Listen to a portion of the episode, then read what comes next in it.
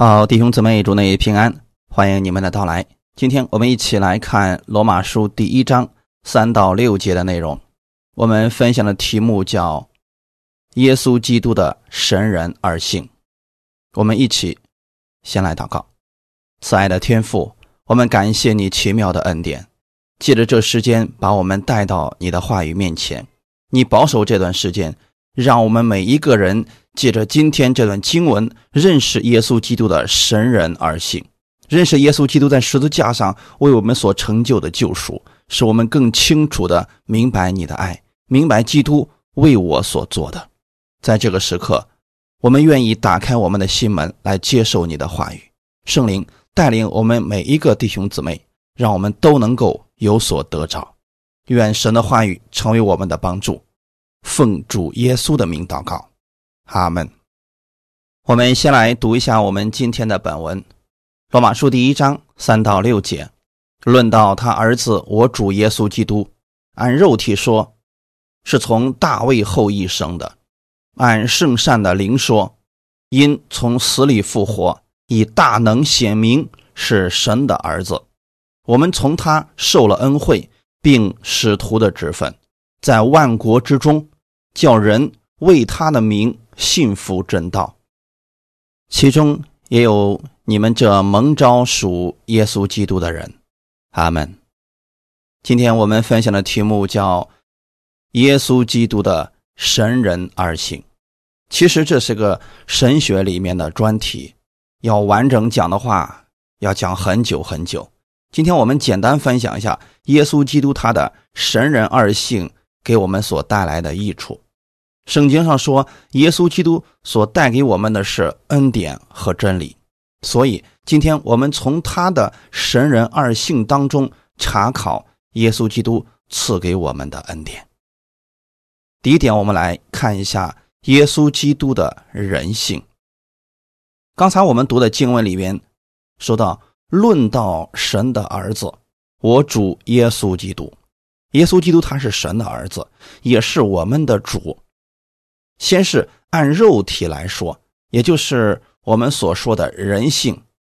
那按肉体来说是什么意思呢？就是从属肉体的那一方面来讲。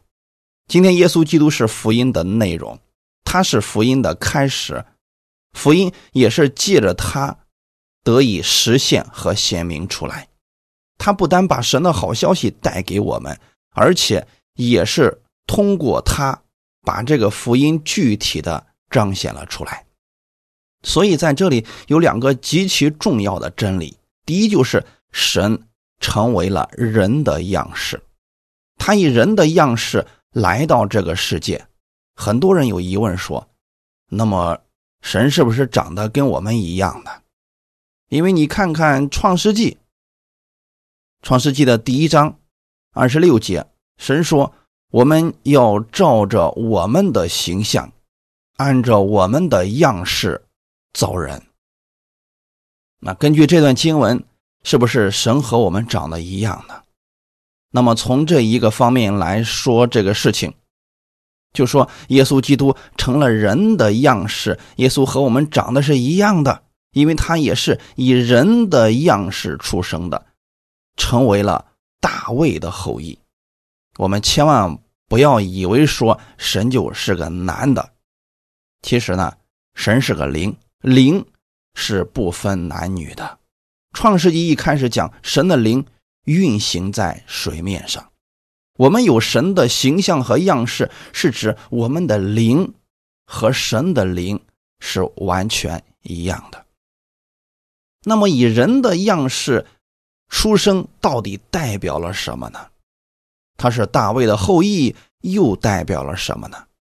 大卫是以色列伟大的统治者，也是一个拯救者。耶稣基督不仅是以色列，乃是全人类的救主。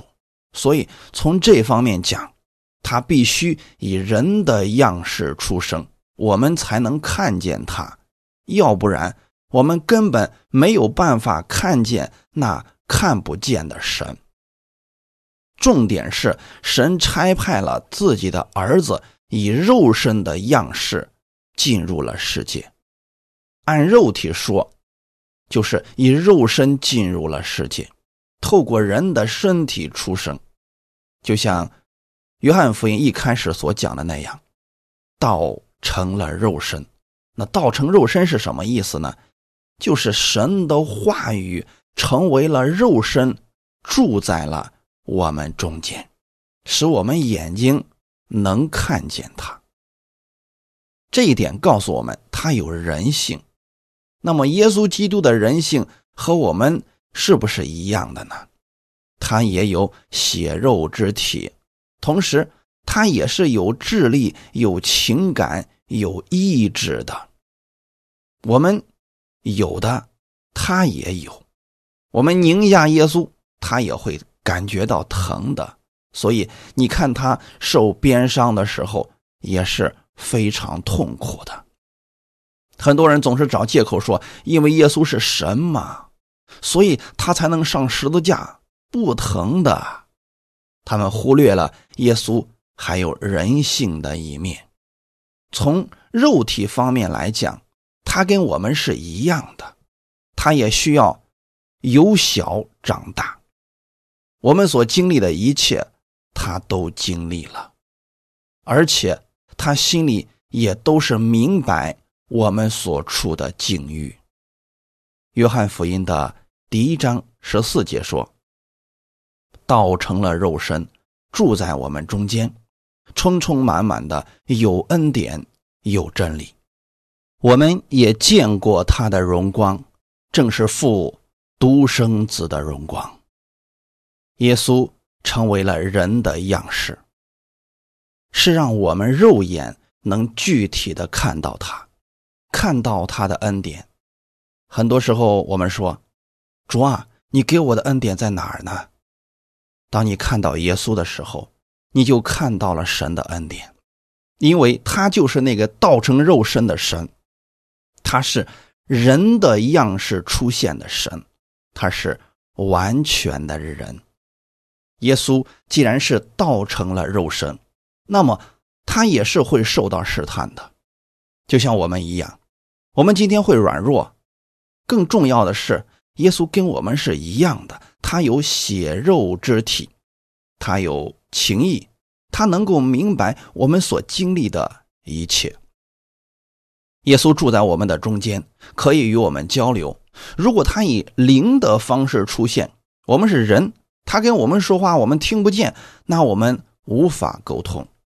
只有他成为了人的样式的时候，他所要表达出来的，我们才能够听明白。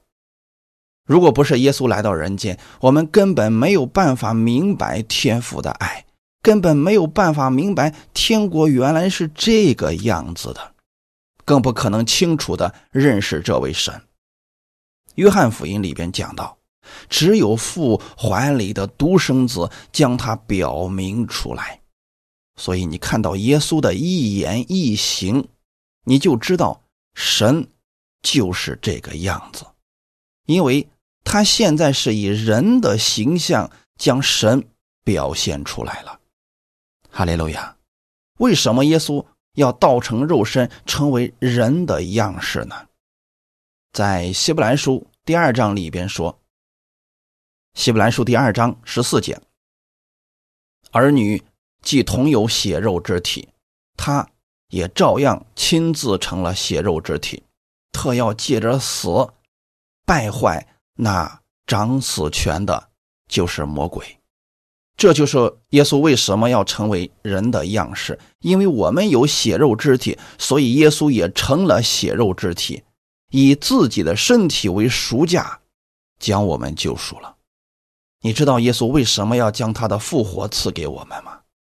是因为我们不能复活，我们没有办法，也没有能力达到这一点。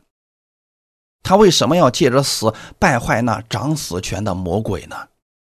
因为我们没有办法胜过魔鬼，我们没有办法胜过死亡，所以耶稣来了，他替我们死，彻底的胜过了魔鬼一切的诡计和能力。第二点，我们来分享，耶稣他的人性是为我们做榜样。很多人说了，耶稣能行神迹，因为他是神嘛，所以他能做这样的事情。但实际上，弟兄姊妹知道吗？耶稣之所以能做这些，是因为圣灵与他同在，他乐意听从天父的指引。使徒行传第十章三十八节，神怎样以圣灵和能力高拿撒勒人耶稣，这都是你们知道的。他周流四方行善事，医好凡被魔鬼压制的人，因为神与他同在。耶稣说：“我父做事直到如今，我也做事。”约翰福音第五章十九节，耶稣对他们说：“我实实在在的告诉你们，子凭着自己不能做什么，唯有看见父所做的，子才能做。父所做的事，子。”也照样做，这个意思是什么呢？原来我们的神一直都在耶稣的心里，天父一直都在耶稣的心里，而耶稣非常清楚的知道，他也在天父的里面。为什么他要这样讲呢？因为他要给我们做榜样。因为我们不知道天赋在我们里面，我们也在天赋的心里边。耶稣来了，他的一言一行实际都在给我们做榜样。他受洗是给我们做榜样，其实他完全没有必要去受洗的，但是，他要借着受洗告诉我们：你已经得救了，你的老我已经死了。受洗的时候，你进入水里。停止了呼吸，这意味着你的旧人就与耶稣同死了。当你从水里上来的时候，你已经不再是原来的你，你已经成为了一个新人，你与耶稣基督一同复活了。我们在接受主耶稣为救主的时候，心里相信，口里承认，就得救了。有很多人说：“可是我一点感觉都没有啊。”但借着受洗的时候，你就有感觉了。天父一直说他很爱我们，可是当你看到耶稣的时候，你就看到了天父的爱。耶稣来到世界，他所做的是什么呢？他怜悯别人，赦免别人，他医治别人，这就是从他心里发出来的天父的爱。他给我们做了榜样，最后。为了我们的罪，他死在十字架上，这就是神的爱。耶稣给我们表明出来了。当我们知道耶稣在十字架上为我们所做的这一切时，我们知道了天父是如此的爱我们，我们才有力量在凡事中感恩。很多的时候，我们说：“主啊，我软弱，我带着肉体。”我没有办法常常感谢你，你真的不知道我们的处境啊，弟兄姊妹，这不是我要这样讲，是耶稣告诉我们，是他的话语告诉我们要凡事谢恩。为什么呢？因为耶稣也曾这样做了，他不是复活以后才这么说，你们要凡事谢恩，他在肉体的时候。已经为我们做了榜样，凡事谢恩。所以，当你看到门徒们在风浪中很害怕的时候，一点办法都没有的时候，耶稣没有惊慌，他站起来，非常从容淡定的用了他手中的权柄，平静了风浪。当他看到一万人坐在草地上没有东西吃的时候，门徒们没有办法。甚至开始忧虑的时候，他却拿起这五饼二鱼，望着天，注谢了。弟兄姊妹看见了吗？他在凡事上都感谢天父，因为他心里明白一件事情：天父在他的里面，他在天父的里面，所以他相信手里的这一点点五饼二鱼被天父祝福了，足以喂饱。那五千个男人，所以因着他手里的一点食物，他向天父感谢了。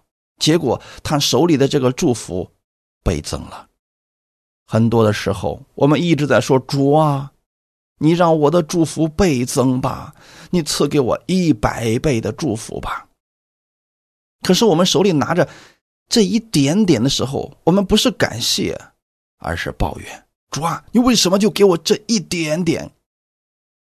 弟兄姊妹，你们看耶稣在地上带着肉体行走的时候，他的心里、他的口里常常是举目望天，感谢天父的。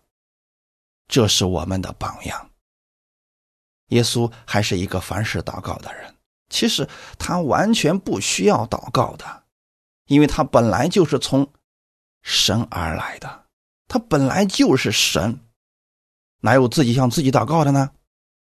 那不就是自言自语吗？但是，因为那个时候耶稣带着肉体，他也是一个完全的人，所以你会发现在圣经当中，三年半以来，耶稣经常做的一件事就是，天不亮的时候，他就独自上山去祷告。有的时候，一天的施工下来已经很累了，耶稣常常是一个晚上的时间，独自在那里祷告。那么，这就是他要给我们做的榜样。其实，我们不单单要知道他是神，我们还要从另一方面知道他也是完全的人。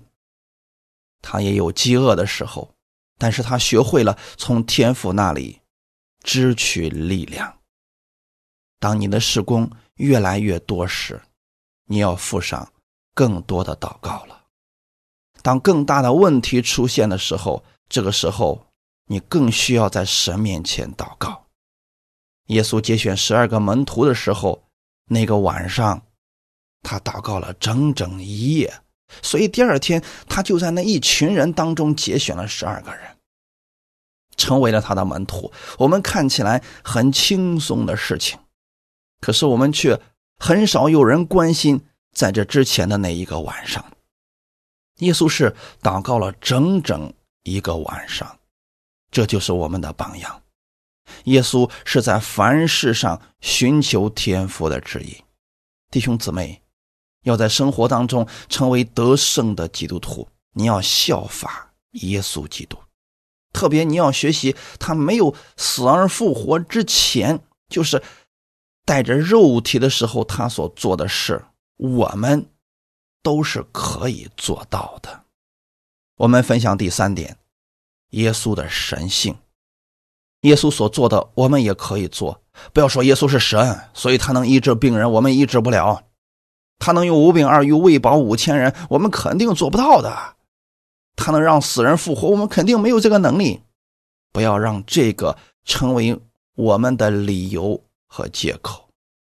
我们忘记了耶稣亲自告诉我们，在约翰福音十四章十二节里面说：“我实实在在的告诉你们。”每当圣经当中出现这样的话语的时候，后面的话都是极其重要的，因为在原文当中的意思是。我阿门阿门的告诉你们，非常确定、非常重要的告诉你们，我所做的事，信我的人也要做，并且要做比这更大的事。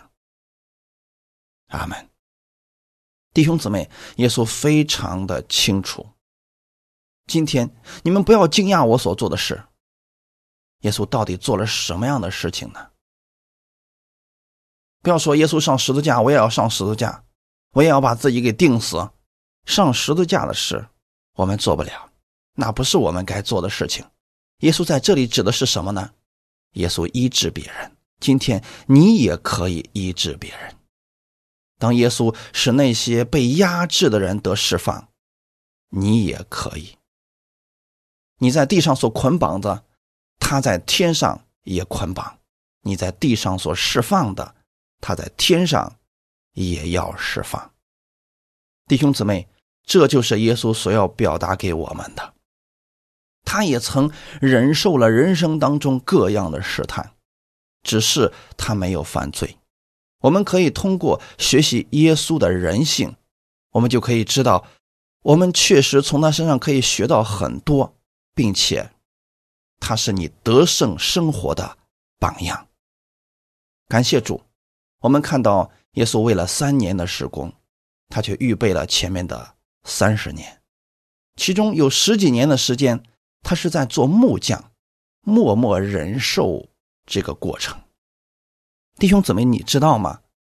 他进入人的身体里面，成为人的样式，本身已经限制了他的能力。对神来讲，他把自己限制在肉体当中，这是一个忍受。可是很多时候，我们却没有这样忍耐的能力，一点事情我们就受不了了。哇，主啊，为什么这样？为什么还不来救我呢？其实，神给我们的时间是。恰到好处的，他会让你在正确的时间做正确的事情，要你达到最好的效果。基督的人性跟我们是一样的，有喜怒哀乐。那神性方面呢？他在创世以前已经是神的儿子了。不要以为是玛利亚生的神。你看一些其他宗教里面，他就觉得玛利亚的能力比耶稣大，因为他觉得耶稣是从玛利亚的肚子里生出来的，所以玛利亚的能力一定比他大，所以他们也拜玛利亚，也向玛利亚祷告。他们认为玛利亚会吩咐耶稣去做事情，耶稣一定会听的。哪有儿子不听母亲的话呢？甚至他们还举例子说：“你看耶稣所行的第一个神迹。”将水变为酒的时候，玛利亚吩咐了耶稣说：“没有酒了。”这个时候，耶稣就听了玛利亚的话，然后就将水变成了酒。所以你们祷告要向玛利亚祷告。如果耶稣不听，向玛利亚祷告就好了。其实他们忽略了一件事情，他们只是仅仅在人性的一方面来看耶稣，他们忽略了。约翰福音第二章第四节，耶稣对玛利亚讲的话语，在括号里边用的那个词叫“妇人”，我与你有什么相干？我的时候还没有到。其实，在我们看来，好像很不礼貌啊。耶稣对他肉身的母亲说了很无礼的话语，但在那个时候，耶稣是站在神性的一方面。对他讲话，我的时候还没有到。我们没有任何人有资格命令神做什么，神做事有他的时间，我们不可能强迫神做事情。感谢神，因为耶稣基督在创世以前，他就已经是神的儿子了，所以不是玛利亚，他的能力比耶稣大。玛利亚也是一个跟我们一样普普通通的人。只是圣灵借着他的身体将耶稣生出来罢了。所以你们看，福音书有四卷：马太福音、马可福音、路加福音、约翰福音。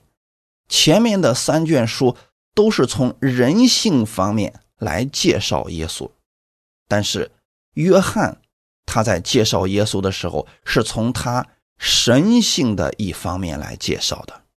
所以你看，约翰福音所写的，跟前面的是完全不同的。他一开始就是站在神的角度上，太初有道，道与神同在。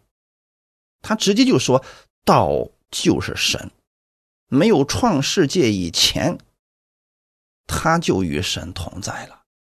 这就叫做神性。耶稣的神性。有什么样的特点呢？第一点，他是无罪的，这就是耶稣的神性。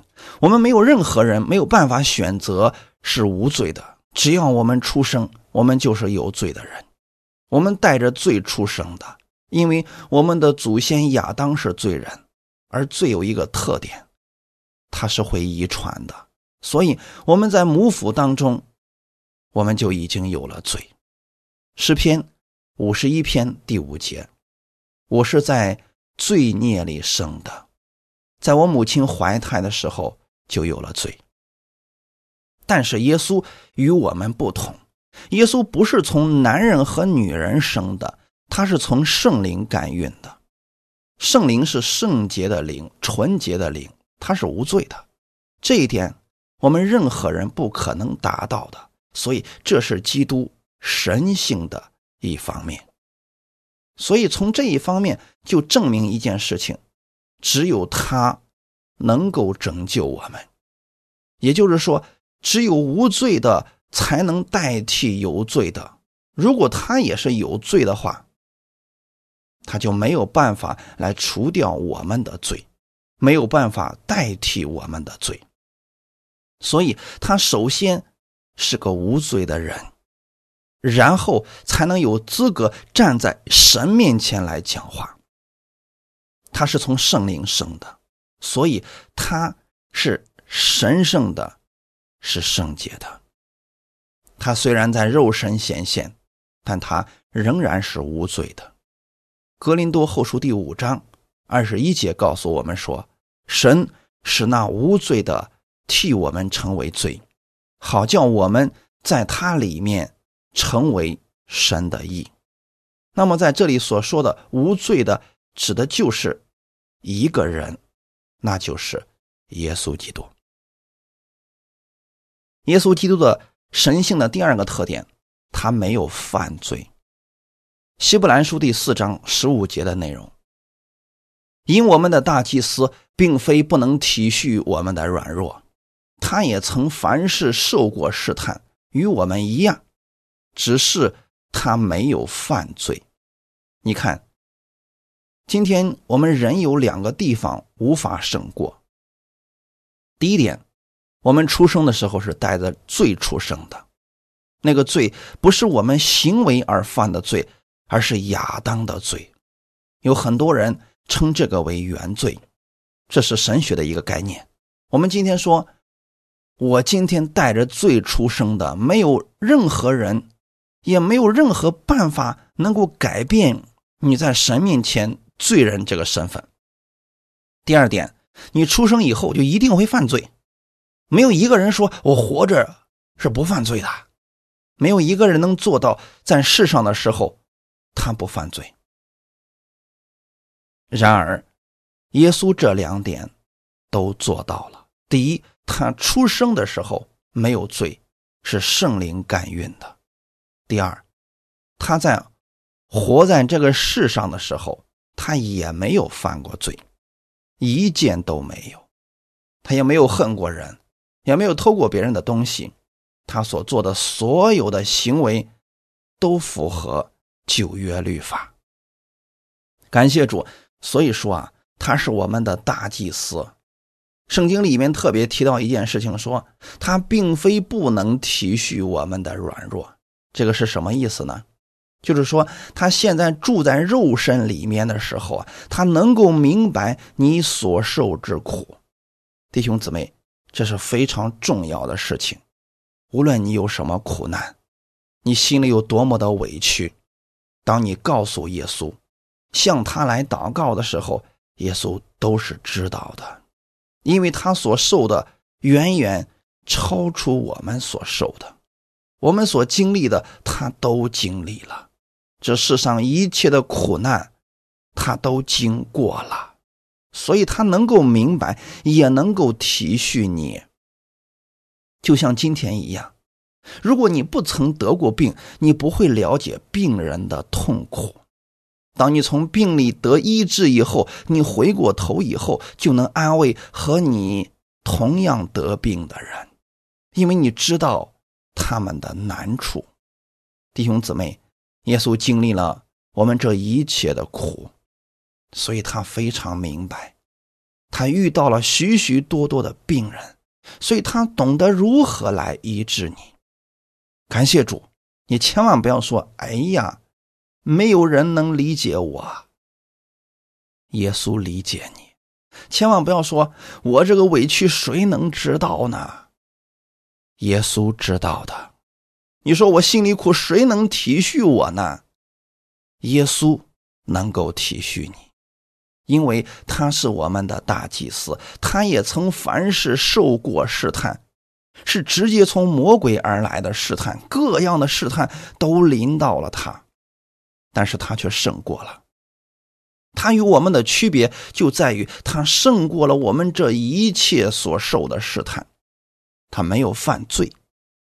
感谢主，像这样圣洁无邪恶、无玷污、高过诸天的大祭司，你知道这样的祭司在为你祷告吗？感谢主，所以说你没有什么事情过不去的，你的神全都知道。你向他祷告，他能明白的，并且他赐下的安慰在你身上。哈利路亚。所以在圣经里面告诉我们说，他虽然带着肉体在生活，但是他却没有犯罪，口里也没有诡诈。下面我们来分享耶稣的神性第三点，他不能够被死拘谨。弟兄姊妹，如果有人说他是无罪的，死亡绝对不会临到他。感谢神，这从圣经里边可以看出来。如果亚当没有犯罪的话，他就会一直活着。所以今天世上的人死了，这就说明有罪在他们身上，因为罪的公价乃是死。这样有什么特别之处呢？你看见今天一个人死了，他一定是带着罪，他才能够死。如果他身上没有罪的话，就算他死了，死亡也没有办法将他拘禁。耶稣基督他死了，但实际上没有人能够杀死他，他是甘心乐意为我们而舍命。其实真的没有人能够杀死他。约翰福音的第十章十七节到十八节说：“我父爱我，因我将命舍去，好再取回来。没有人夺我的命去，是我自己舍的。我有权柄舍了，也有权柄取回来。这是我从我父所受的命令。你看，他最后在科西玛尼园的时候，那些人拿着棍棒。”在十五的晚上，月亮很亮，拿着火把照着来找耶稣。耶稣说：“我就是。”他们听到耶稣这话，就砰，全都扑倒在地上了。没有人能将耶稣抓起来，将他鞭打钉死。如果他不愿意的话，没有人可以做到。但耶稣甘愿为我们舍命了，他愿意。将他的生命献出来，献出来是为了我们得着生命。耶稣基督的神性在这一方面表现的淋漓尽致，他把他的生命献出来给了我们，但是因为他是无罪的，就算愿意献上他的生命，因为他是无罪的，死亡也无法将他拘谨，没有办法将他困住。他又从死里复活了。耶稣从死里复活，表明他是神的儿子。世人死了以后啊，就没有办法自己再活过来了。但基督并不是这样，他确实为我们献出了生命，为我们舍命了。但是他又复活了。如今他在神的面前是永远的活着，死亡根本不能辖制他。不是因为他是神的儿子，是因为他无罪，因为他没有犯过罪，因为在他里边是完全的，是圣洁的，死亡也无法将他拘禁。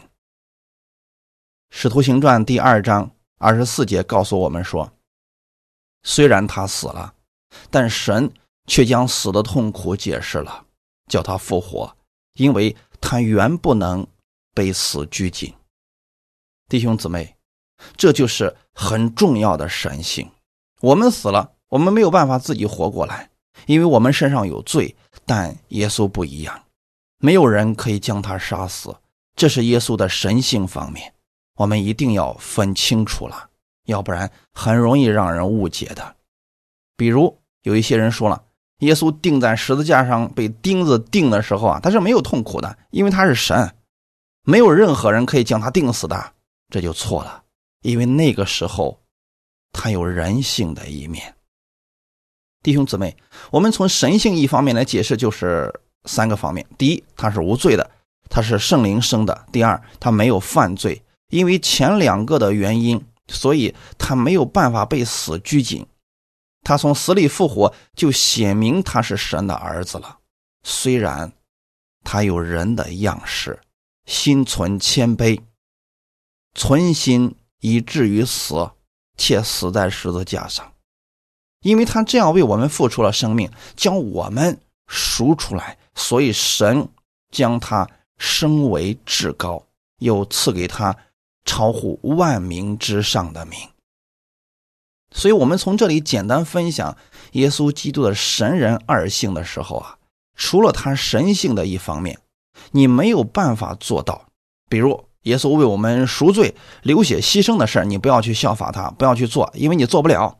还有呢？不会犯罪这方面，你也是做不了的。还有出生不带罪的那一方面，你是效法不了耶稣的。除此之外，耶稣把他的权柄、把他的能力都给了我们。我们可以效法他人性的一方面，我们可以效法他如何向天父支取力量、支取能力。从神性的一方面看出来，神是如此的爱我们，为我们舍己。为了救我们，耶稣成为人的样式，要跟我们一模一样，要成为我们其中的一份子，才能被挂起来承担我们的罪，才能将我们从罪里边救出来。耶稣明白我们的一切，包括痛苦，甚至说我们没有一个人能理解耶稣所经历的痛苦，因他受的鞭伤。我们得着的是他的医治，你要得着的是他的医治，因他受的刑罚给你换来的是平安，你今天要领受的是他的平安。哈利路亚，感谢主。我们简单的分享了耶稣基督的神人二性，接着往下看第五节的内容，《罗马书》第一章第五节，我们从他受了恩惠，并使徒的职分。在万国之中，叫人为他的名信服真道。感谢主，我们来看耶稣基督的神人二性给我们到底带来了什么的益处呢？耶稣在地上传道期间，我们从他身上看见了什么呢？恩典和真理。也就是说，从耶稣里面出来的是恩典和真理。就像刚才第五节我们所读的那样，我们从他。受了恩惠，弟兄姊妹，我们从他受的不是煎熬，不是痛苦，我们从他受的不是更多的律法，我们从耶稣基督受了他的恩惠，还有使徒的职分。感谢主，十二使徒所做的，我们今天都能做到。不要去羡慕他们，因为他们的能力也是从耶稣基督里面出来的。他们也是受了耶稣基督的恩惠。我们分享第三点：耶稣将他的生命给了我们。他是什么样的生命呢？他是圣洁的生命、公义的生命、智慧的生命、丰盛的生命。他把这样的福分都给了我们。他是从神领受了恩惠，领受了他的怜悯、慈爱和救恩。这一切是神所给我们成就的，没有我们一丁点的行为在里面，而神把这些借着耶稣赐给了我们。从这里我们可以看出，神是如此的爱我们。这爱是多久呢？不要说是一万年，因为太短了。感谢主，人世间看过一些电影，说如果非得在爱上加一个期限，人们。想到的最长的期限就是一万年，但是这一万年在神的眼里边实在太短了。神给我们的爱乃是永不止息的爱，神给我们的恩典、给我们的怜悯、给我们的慈爱、救恩是直到永永远远的，没有时间的限制。所以今天你在听到，在这个时刻，神的爱也在你的身上，他的恩典、他的怜悯、他的救恩。也在你的身上，他的公义也在你的身上，他的眼目也在你的身上，从来没有离开过，从来没有离开过。哈利路亚！因为耶稣，他将他的生命都给了你，他白白赐给我们的恩典，我们无需付出代价就可以得着。耶稣基督的救恩，耶稣基督对我们的爱，不是我们有了好行为，耶稣才爱我们，乃是因为他爱我们，所以他将他的一切白白的赐给了我们。我们要做的事情就是相信。并领受耶稣在十字架上为我们所成就的，就像我们刚才所读的经文一样，我们从他受了这恩惠。你要做的事情就是不断的领受这个恩惠，每一天都要领受。我们得救，那是因为主耶稣的恩典。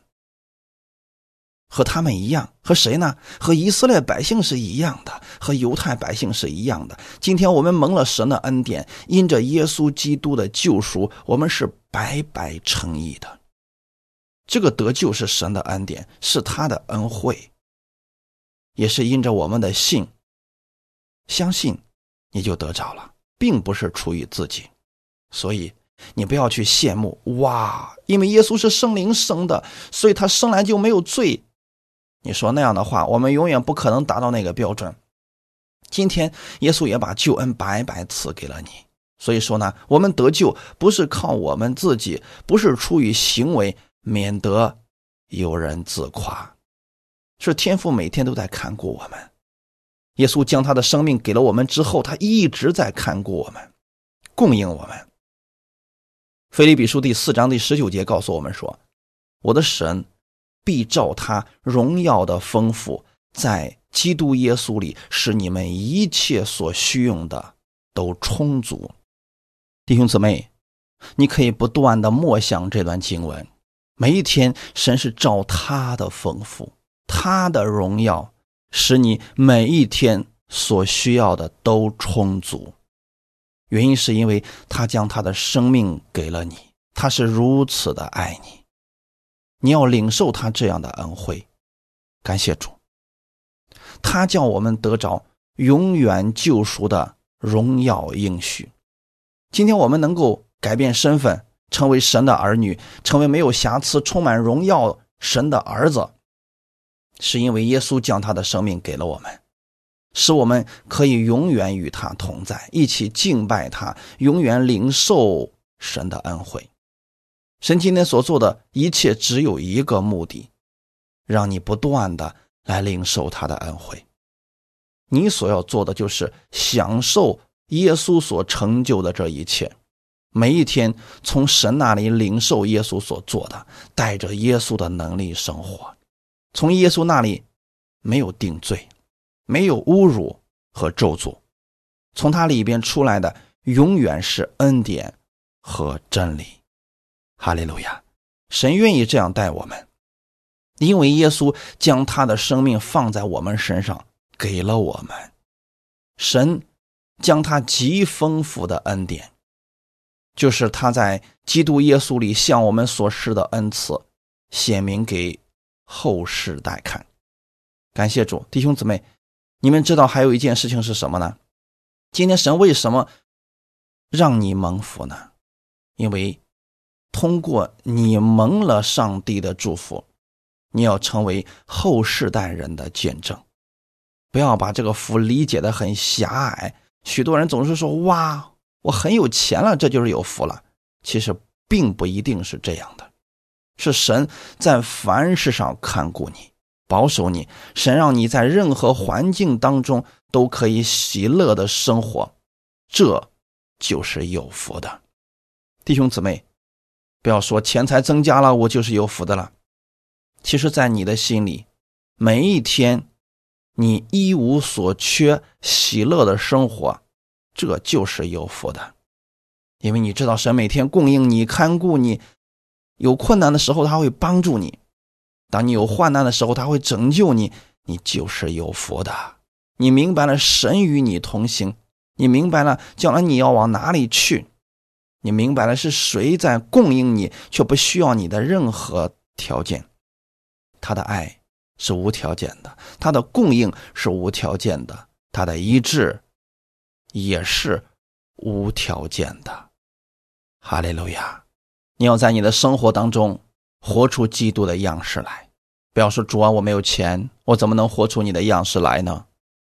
你自己要看到，神每一天都在供应你，每一天都在，因为你的生命在神的手里边，你的生活也在神手里边，只要你愿意，神都可以赐给你的。感谢主，所以你要成为你身边之人的见证。让他们知道神的恩典，神可以透过你把福音传给他们，使他们也可以信靠这位主，让他们和我们一样来到基督的面前来领受他的恩惠和使徒的职分。使徒的职分是做什么的呢？被差遣出去传他的福音，传天国的奥秘，传耶稣基督的好消息。感谢主。我们已经得着了这样的职分，今天我们都可以说我们是一个传福音的人，我们都可以说我们是祭司，我们都可以说我们拥有耶稣基督一切的权柄和能力。所以当时使徒能够做到的，你今天也可以做到，这是神赋予你的权柄。哈利路亚！所以你是得着了恩惠，然后使用这个权柄。使你周围的人可以看到神的荣耀，因为耶稣来了，我们从耶稣身上看到了神。今天你也要做那样的一个人，让别人从你身上可以看到耶稣的荣美。哈利路亚！感谢赞美主，这是我们现在活在这个世界上，我们每一天依靠神的重要原因。就是让别人，让你身边的人在你身上看到耶稣。世人的眼睛看不到神，但可以看到你。当他们有一天说信耶稣的真好，你的神真好，这就是归荣耀给神了。哈利路亚！所以耶稣说：“你们看见了我，就是看见了父。”我们今天有多少人敢说：“你们看见了我，就是看见了耶稣？”有多少人敢这样讲呢？有的人说我的行为不好，我的生活不好，我哪还敢说你们看见我就是看见了耶稣呢？但你知道吗？耶稣给你的权柄并没有打折，他把使徒的职分已经赐给你了。你要先领受神的恩惠，然后让别人在你身上看到神的这个福分，领受恩典，活出恩典。这样的话，你就能吸引很多人来就近耶稣，愿意亲近耶稣了。哈利路亚，感谢赞美主。领受他的职分到底是做什么呢？第五节的后半节说了，在万国之中，叫人为他的名信服真道。原来我们口中所传扬的只有一个人，他叫耶稣基督，因为他就是真道。今天，当我们能够在万国之中为耶稣做美好的见证，使人透过我们所做的信服神的话语。第六节特别告诉我们说，其中也有你们这蒙召属基督耶稣的人。你知道现在你已经蒙召属基督了吗？你的这个身份没有人能够改变，你的这个职分没有人能够夺去，所以。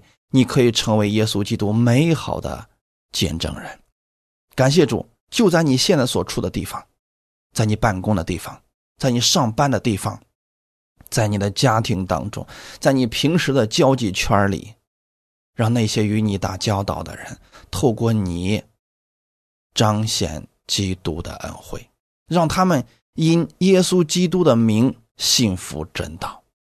当我们越多的了解耶稣的时候，我们就越多的明白了他的美好，他的权柄，他的能力有多大。而当你明白的越多，你就会在你的生命当中体现出来。如果你是一个小孩子，那么在你的眼中，糖可能就是最有价值的。可是呢，当你再长大一点的时候，你会发现，哇，原来不是糖啊！因为什么呢？还有衣服。衣服比糖好多了，为什么呢？因为你的价值观发生了改变，你对这个耶稣认识越多，你的喜乐就越多，你的生命就会不断的长进。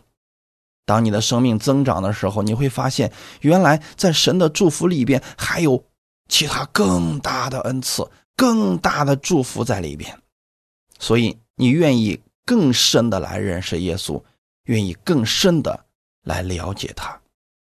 后来你发现，原来天地万物当中一切的权柄、一切的荣耀、一切的祝福都在耶稣基督里边。你认识了多少？你就会领受多少，并且你就能承受多少的福分。当你领受了之后，你的心里边就会被耶稣基督的恩典所充满。这个时候，你见了人之后啊，就特别想给别人讲耶稣基督的恩典。弟兄姊妹，今天有很多人说我不会传福音，因为零售的还不够多。弟兄姊妹，当你零售的够多的时候，你会迫不及待的给别人讲，并且话也会有很多的。所以你们在这里聆听神的话语，我们讲耶稣基督是为了让弟兄姊妹更多的认识耶稣基督的恩典。保罗明白了基督的美好，他发了疯一样把一生献在耶稣基督的面前，他四处传讲。耶稣基督的福音，弟兄姊妹，愿我们多多认识基督的恩惠，并且要领受他的恩惠。先从领受开始吧。我们一起来祷告：慈爱的天父，感谢你的恩典。我们带着肉体来到这个世界上，很多的事情，我们所经历的，你都已经知道了；我们所受的委屈、所受的痛苦，你都明白的。所以你能安慰我们，你能赐下你的安慰和平安给我们。感谢你把权柄能力赐给我，让我今天不再依靠自己的聪明，因为你将你的生命放在了我里面。